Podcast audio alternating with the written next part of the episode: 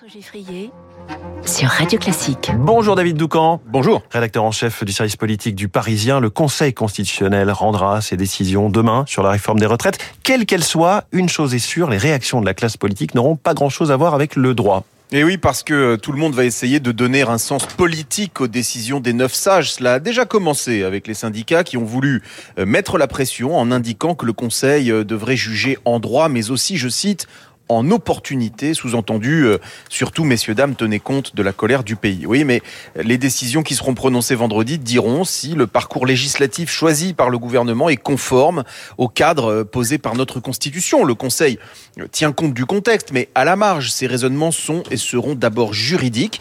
Il n'est pas question pour lui de juger du fond de cette réforme. Cependant, les réactions, elles, seront 100% politiques. S'il approuve l'intégralité de la loi, par exemple, les anti-réformes critiqueront la République des copains.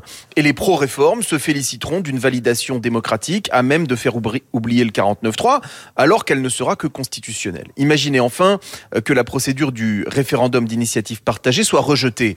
La NUP hurlera. Euh, que ce soit à demi-mot ou pas, certains n'hésiteront pas à mettre en cause l'indépendance des sages. Euh, combien parmi les députés mélanchonistes regarderont froidement si la rédaction était bien conforme à ce que prévoit le texte fondateur? Je parie qu'ils hmm. seront peu nombreux. Oui, mais le Conseil constitutionnel, par sa composition avec des anciens responsables politiques notamment, prête le flanc aux critiques. Oui, euh, alors d'abord, l'expérience de ces politiques en fin de carrière peut être utile. Elle permet d'appréhender les conséquences d'une décision fondée sur la seule appréciation du droit. Une Cour suprême qui, si elle juge bien sûr d'abord et avant tout en droit, n'est pas non plus en dehors du monde. Ce qui ne veut pas dire qu'elle manque d'indépendance. Nos sages sont renouvelés par tiers tous les trois ans pour neuf ans maximum par trois autorités distinctes, le président de la République, celui du Sénat et celui de l'Assemblée nationale. Euh, n'est-ce pas un modèle préférable à celui des États-Unis, avec des juges suprêmes nommés à vie euh, par les présidents très marqués politiquement et ils siégeront pour toujours. Et puis, en matière de liberté vis-à-vis du pouvoir politique, notre Conseil constitutionnel a un bilan à défendre.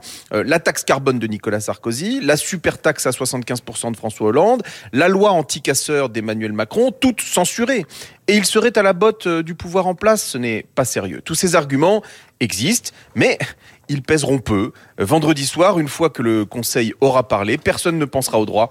Euh, tout le monde fera de la politique. Merci beaucoup, David Doucan, pour l'info politique. David Abiker, les titres de la presse ce matin, Jupiter fait la une. L'Europe s'élance vers Jupiter et ses lunes glacées, c'est la une du Figaro. Jupiter également une de valeurs actuelles, je parle d'Emmanuel Macron.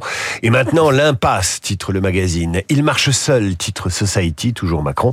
Le Parisien aujourd'hui en France vous fait entrer dans les secrets du Conseil constitutionnel à la veille de sa décision demain qui engagera l'avenir de la réforme des retraites. L'opinion s'interroge quant à lui sur l'indépendance du Conseil d'orientation des retraites et son diagnostic sur l'équilibre financier du système. Réforme des retraites, les grands patrons se font tout petits, c'est la une de Libération. Se faire tout petit, pas le genre de Vincent Bolloré qui fait la une de l'Obs. Salaire, ce que vont faire les entreprises en 2023, c'est la une des échos. Et puis il y a Télérama, vous croyez voir en couverture une glace au citron avec deux belles mûres? Eh bien non, ce sont des produits protéinés, fabriqués à base de bactéries Bon appétit. Merci David. À tout à l'heure, 8h30 pour la vue de presse complète. Bonjour Renaud Blanc. Bonjour François. La matinale de Radio Classique continue avec vous. Quel est le programme Eh bien, 7h40 direction l'espace avec le lancement aujourd'hui de la sonde Joyce. Elle part pour un voyage de plusieurs années. Son objectif, Jupiter, la planète, hein, bien sûr, pas le chef de l'État. Jupiter, à plusieurs millions de kilomètres de la Terre. On en parlera avec Marie-Ange Sangui, rédactrice en chef du magazine Espace et Exploration, l'espace et la recherche de vie extraterrestre, juste après euh, le journal de Charles Bonner. 8h05, nous serons en ligne avec Stéphane Doge de la Fondation Apprenti d'Auteuil, une fondation qui publie ce matin son baromètre sur les Français et les dons, générosité et solidarité dans un contexte économique très difficile.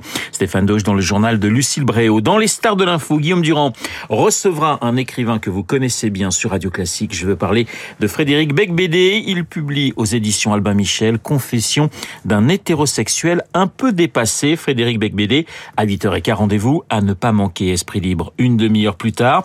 Esprit Libre avec deux grands journalistes politiques, Bruno Jeudi et Christophe Barbier. Esprit Libre, 8h40. Esprit Libre juste après la revue de presse de David Abiker. Mais tout de suite, la météo.